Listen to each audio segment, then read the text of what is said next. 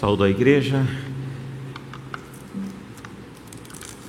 Nós vamos concluir hoje a nossa série no Salmo 23 e eu convido a todos que abramos nossas Bíblias no Salmo 23.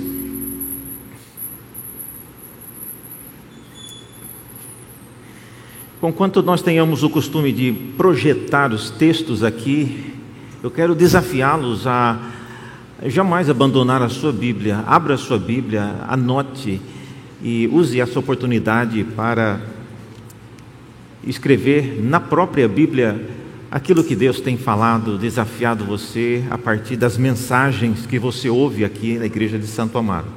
Hoje, então, no Salmo 23, vamos lê-lo inteiro, nós vamos falar somente no versículo 6 mas nunca é demais ler a palavra de Deus. Assim diz o texto, Salmo 23.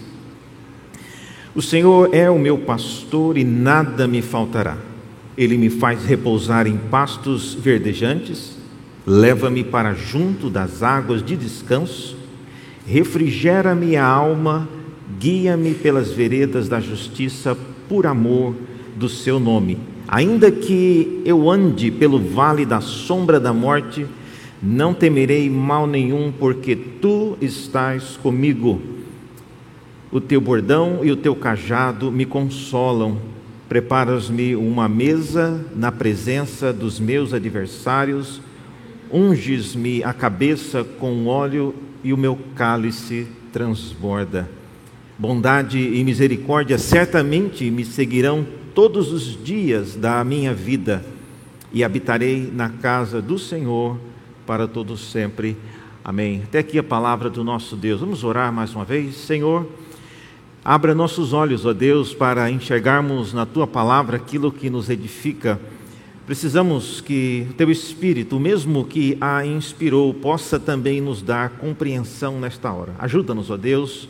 Não somos capazes, por natureza, de fazer isso. Por isso pedimos que o Senhor nos abençoe mais uma vez. Já temos sido abençoados durante o dia, mas agora, Deus, nesse momento, edifica-nos mais uma vez para a tua glória. Oramos em nome de Jesus. Amém.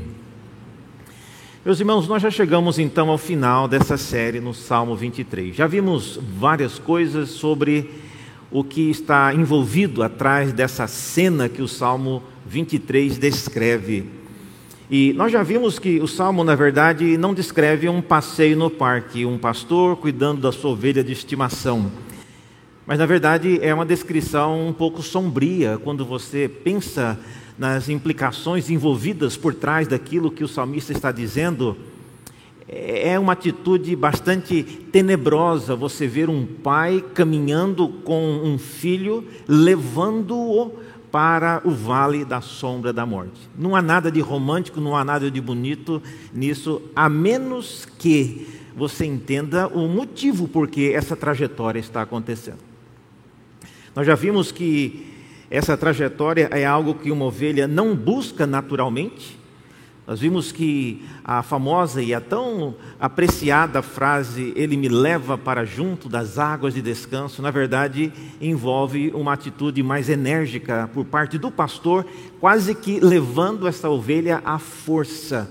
Vimos isso à luz daquilo que o profeta Ezequiel descreveu sobre como é a lida das ovelhas em relação ao seu pastor e nós vimos sobre isso, que elas pisam as águas daquelas que virão depois, elas pisam o pasto daquelas que virão comer depois. Então é esse atropelo de ovelha causando prejuízo para outra ovelha que o pastor, quando tira ela desse contexto, ele tem quase que fazê-lo à força.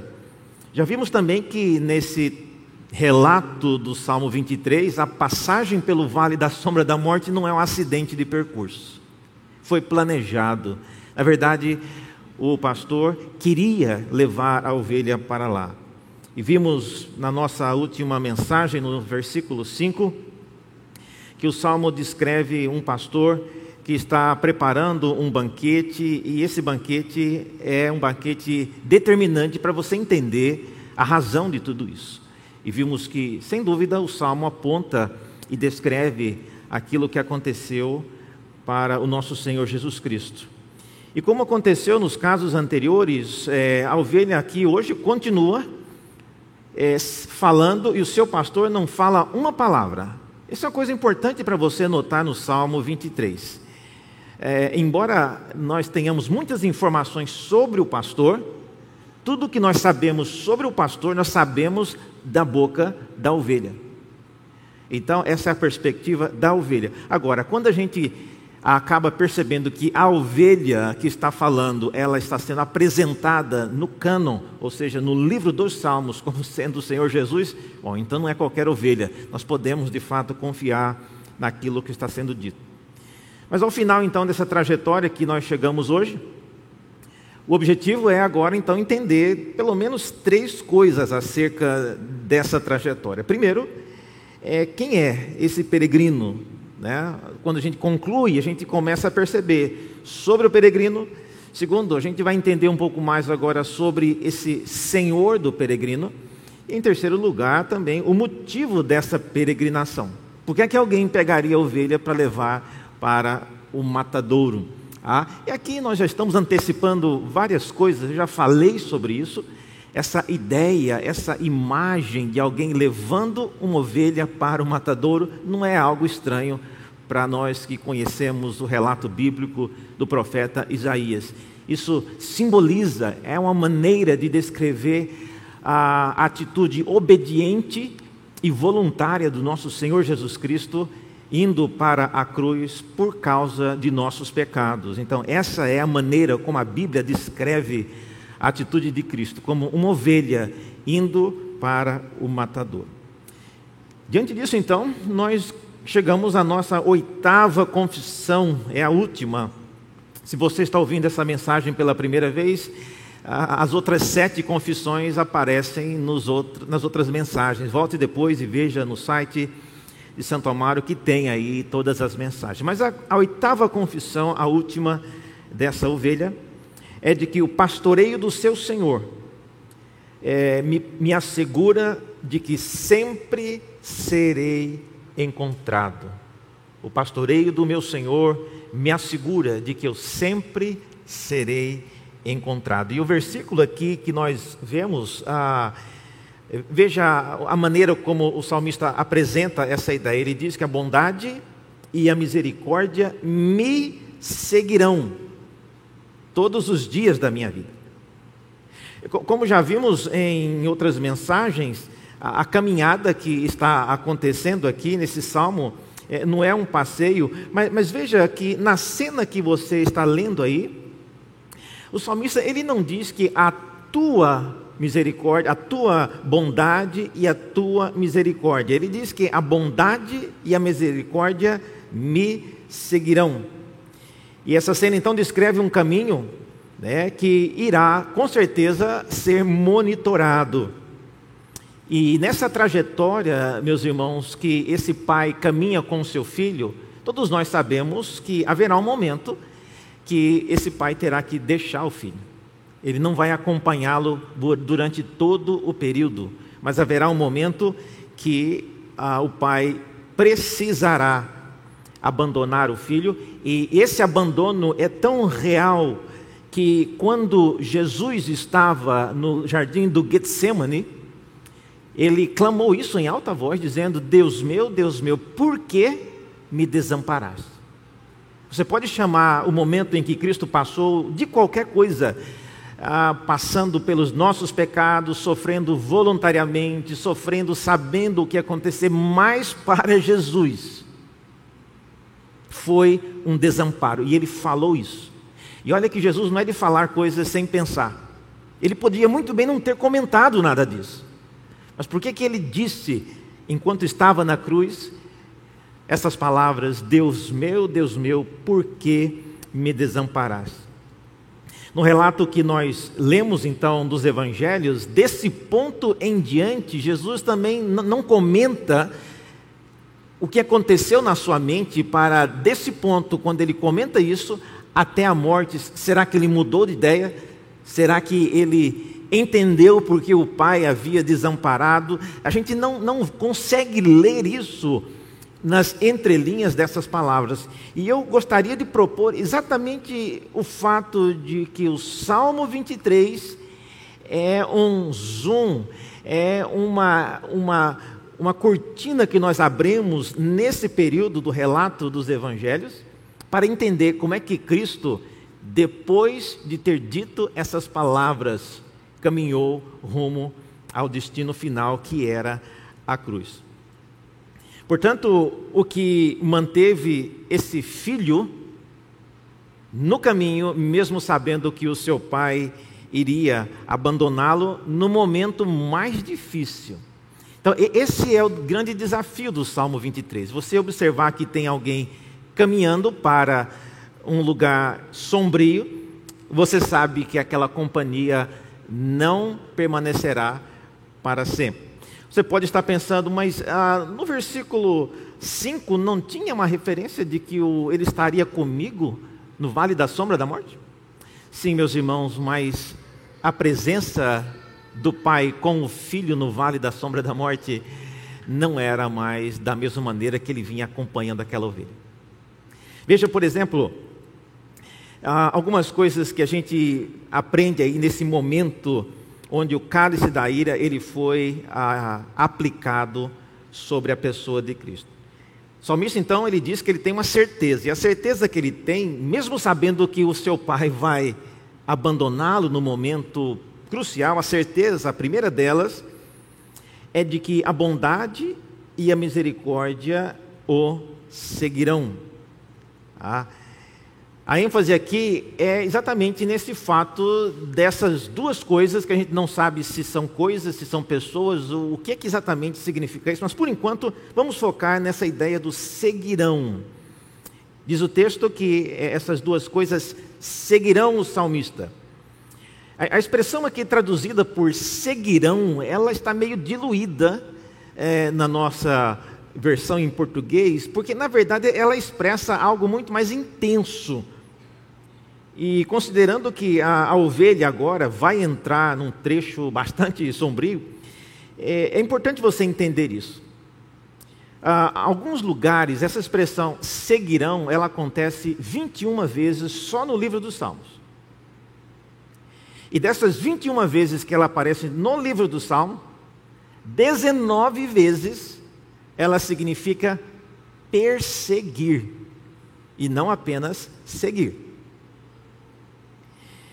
Então veja, a atitude aqui de que essa bondade e misericórdia estarão não simplesmente como uma sombra do salmista, andando de maneira passiva, onde ele vai, ela vai atrás. Não, a ideia é de que a bondade e a misericórdia irão sempre em busca de, irão sempre encontrá-lo. Daí a minha a insistência de que a confissão da ovelha é de que essa a bondade e a misericórdia estarão sempre no encalço desse salmista.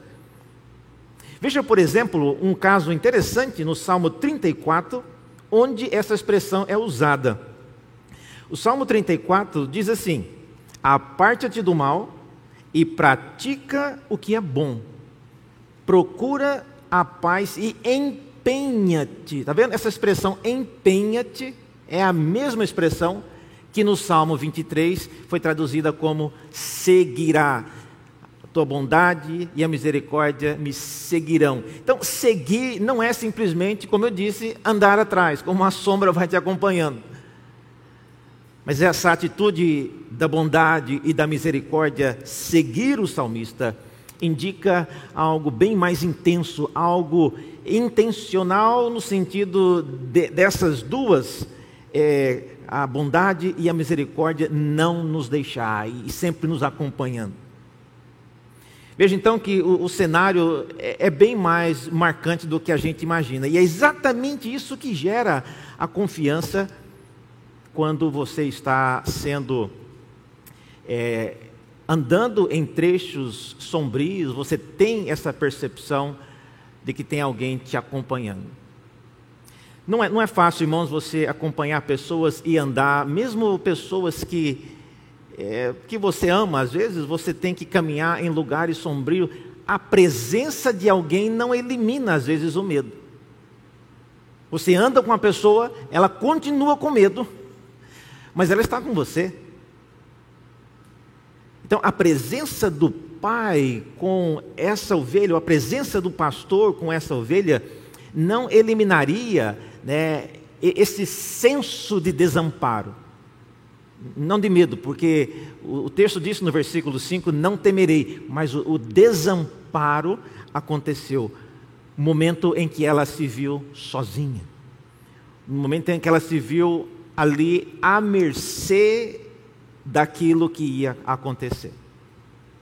Teve uma época, um, uma ocasião que eu fui numa missão, é, num, numa viagem missionária, ainda quando pastor da igreja de Goiânia, e nós fomos próximo da, da região de Tucuruí, no Pará, e chegamos na cidade de Tucuruí e dali caminhamos nove horas de barco rumo às regiões ribeirinhas e caminhando com o barco, e tinha muita coisa que levamos, material odontológico para fazer assistência ali nas pessoas no local.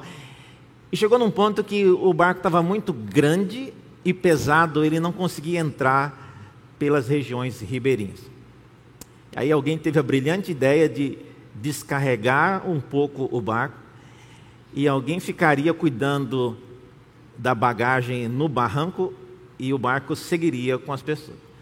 Eu não sei como foi a votação, mas fui eu que fui escolhido para ficar no barranco com a mercadoria. Falei, não, posso ficar assim. Meus irmãos, que tolice, eu não pensei na gravidade do que eu estava fazendo. Que hora que esse barco saiu e foi embora, eu me lembrei que eu estou agora no meio da floresta amazônica. Eu não tenho nenhum canivete para lutar com uma onça se aparecer. Eu não sei o que, que resolveria também um canivete com a onça. Mas é interessante que eu ouvia o, o barulho do motor do, do, barco, era um motor a diesel, tan, tan, tan, tan. E quando aquele barulho foi diminuindo e sumiu, aí ficou somente o barulho da floresta e não sei quantos já caminharam na floresta sozinho os barulhos aumentam e você começa a ver barulho que você nunca ouviu na vida. Você não sabe se é um grilo ou se é um, um, um monstro, alguma coisa. Mas a, a percepção de que você está só e a consciência de que para alguém vir ao seu socorro levará pelo menos três horas, isso gera um desespero. Bom, felizmente eu estou aqui, vocês já sabem que nada aconteceu, né?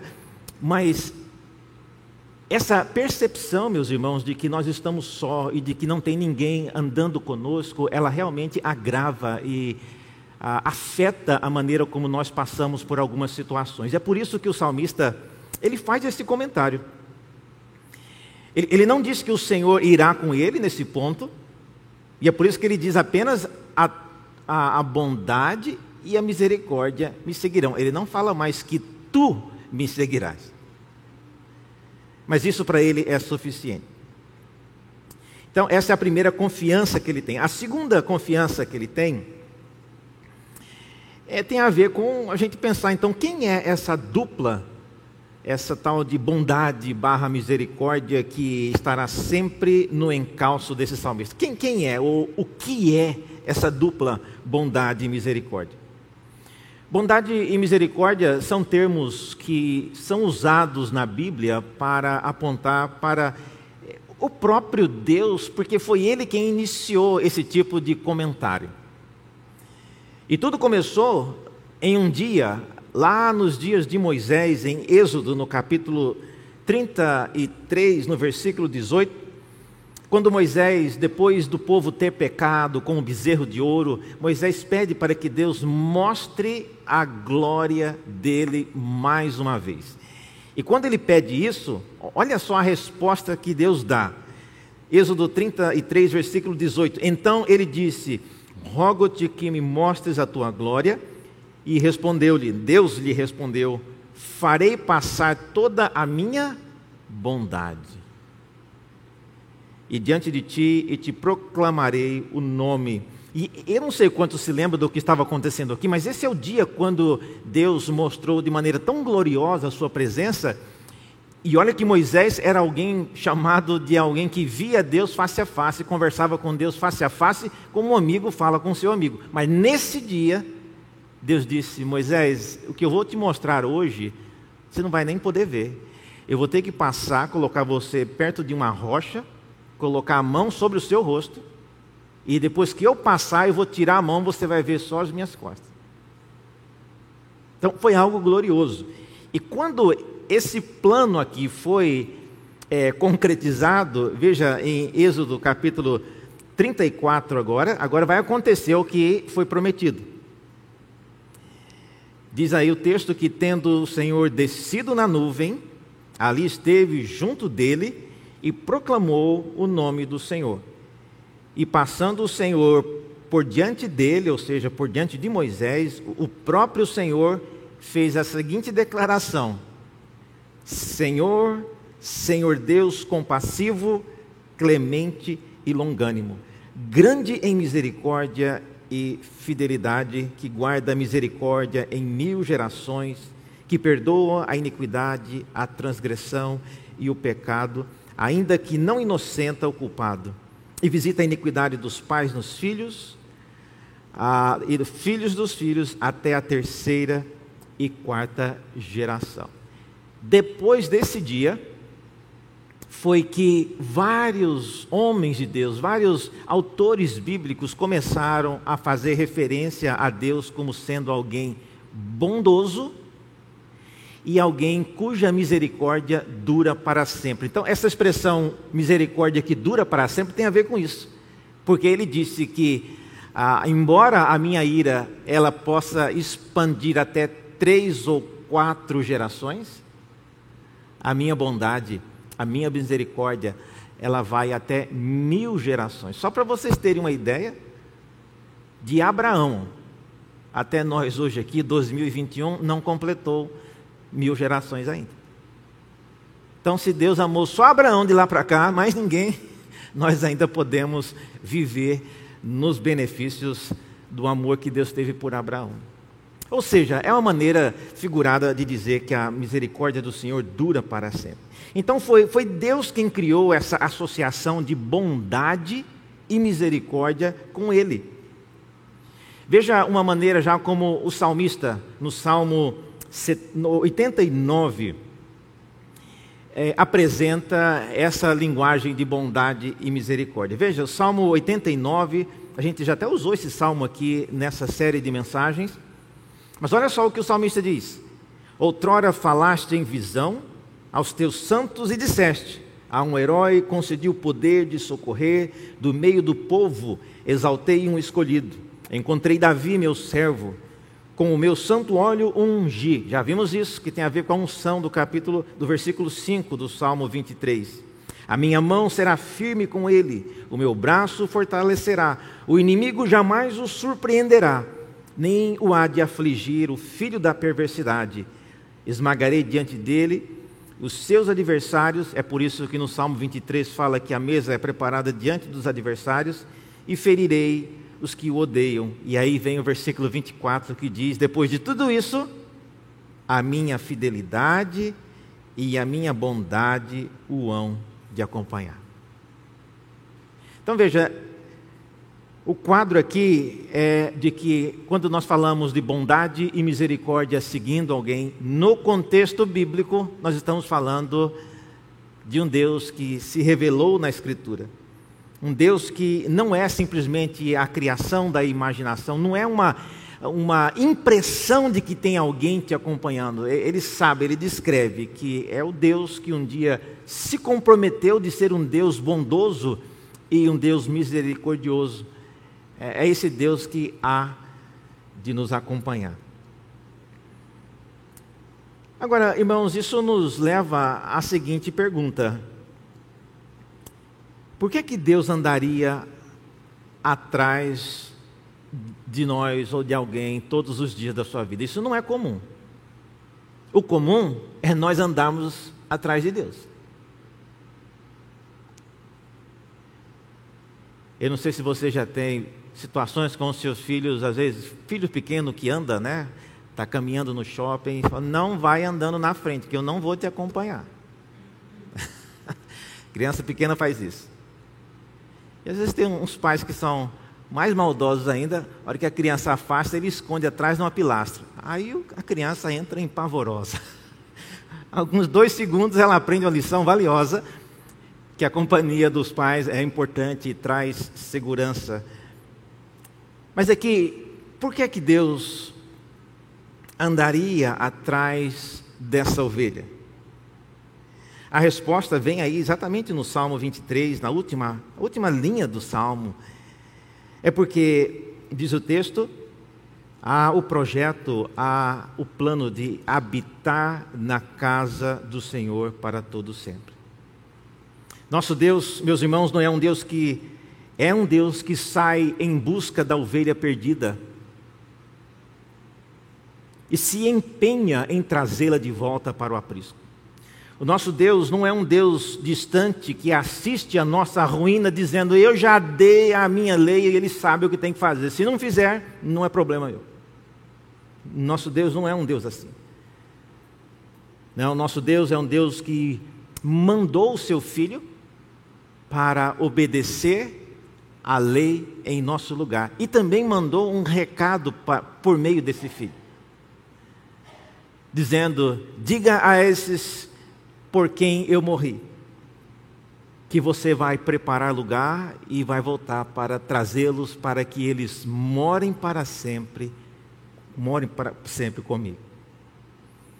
Quem se interessa então, irmãos, pelo Salmo 23, somente por causa das águas de descanso e dos pastos verdejantes, são pessoas interesseiras que querem satisfazer o seu próprio desejo.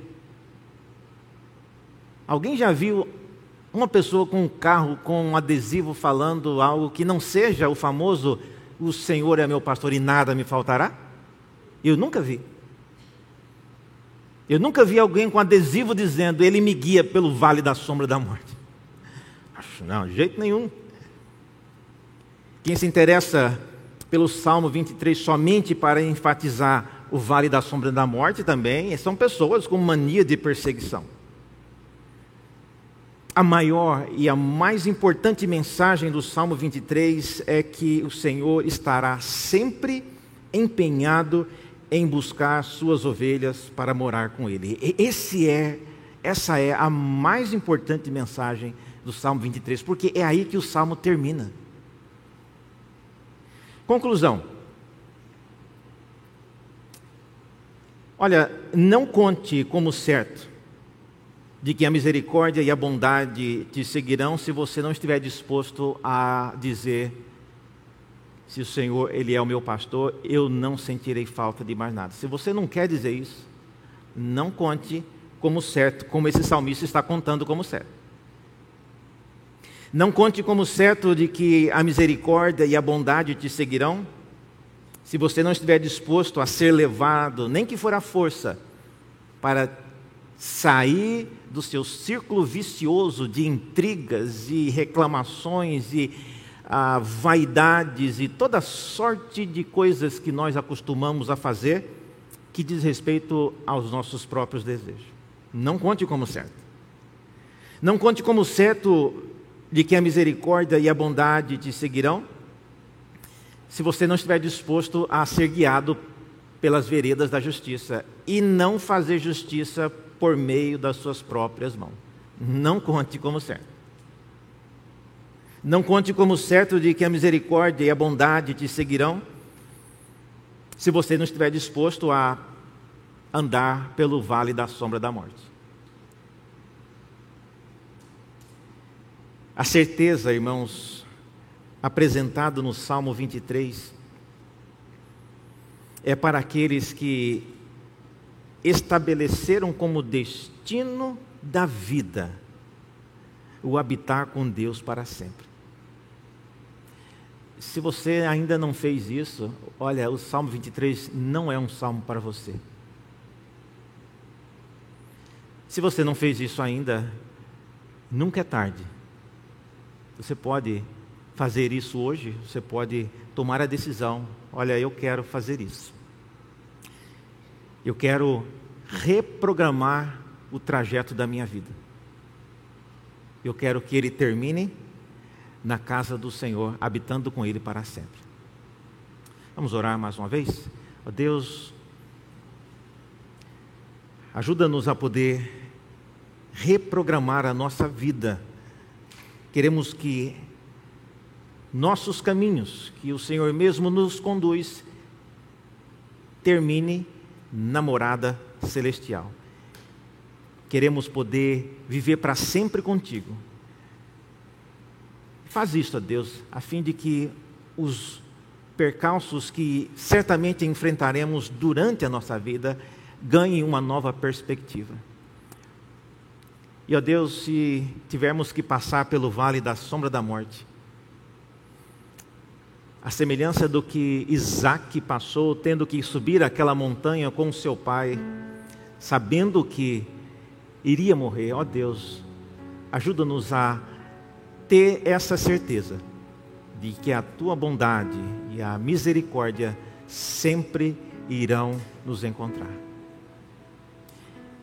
Ó Deus, se tiver aqui hoje à noite algum filho, algum parente, ó Deus, de membros dessa igreja que, por razões que desconhecemos, já se encontra afastado do Evangelho, longe de Ti, ó Deus, alcança essa vida. Traz de volta, ó Deus, como o Senhor fez com tantas pessoas no passado, não por causa delas, mas por causa daquilo que o Senhor será glorificado em trazendo pessoas para próximas de Ti. Faz isto, Deus. Oramos em favor de cada um deles.